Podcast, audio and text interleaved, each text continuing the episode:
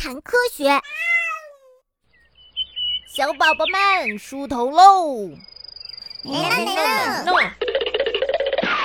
三月，冰冻的大地开始慢慢的融化了，山和田野都是一片生机盎然的景象。你看，墙根底下有几棵绿色的小草，它们紧紧地贴着地面，叶子是锯齿状的。这种植物呀，就是蒲公英。哇！马路的人行道上居然长出了一株蒲公英，这是怎么回事呢？呃，这这这还用问？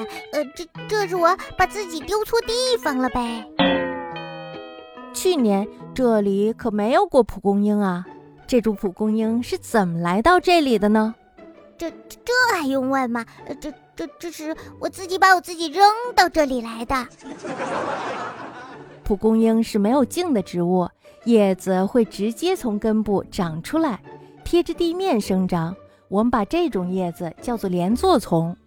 呃，连座丛，那意思就是它的叶子和莲花的叶子的形态有点像是吗？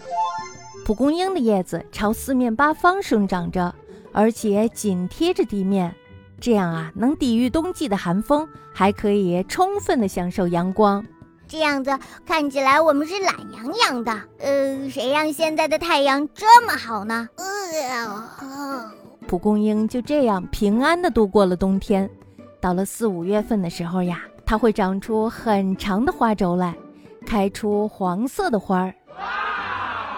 蒲公英的花呀，有一个很大的秘密，它看起来呀像是一朵花儿，实际上呀是由许许多多的小花组成的。啊，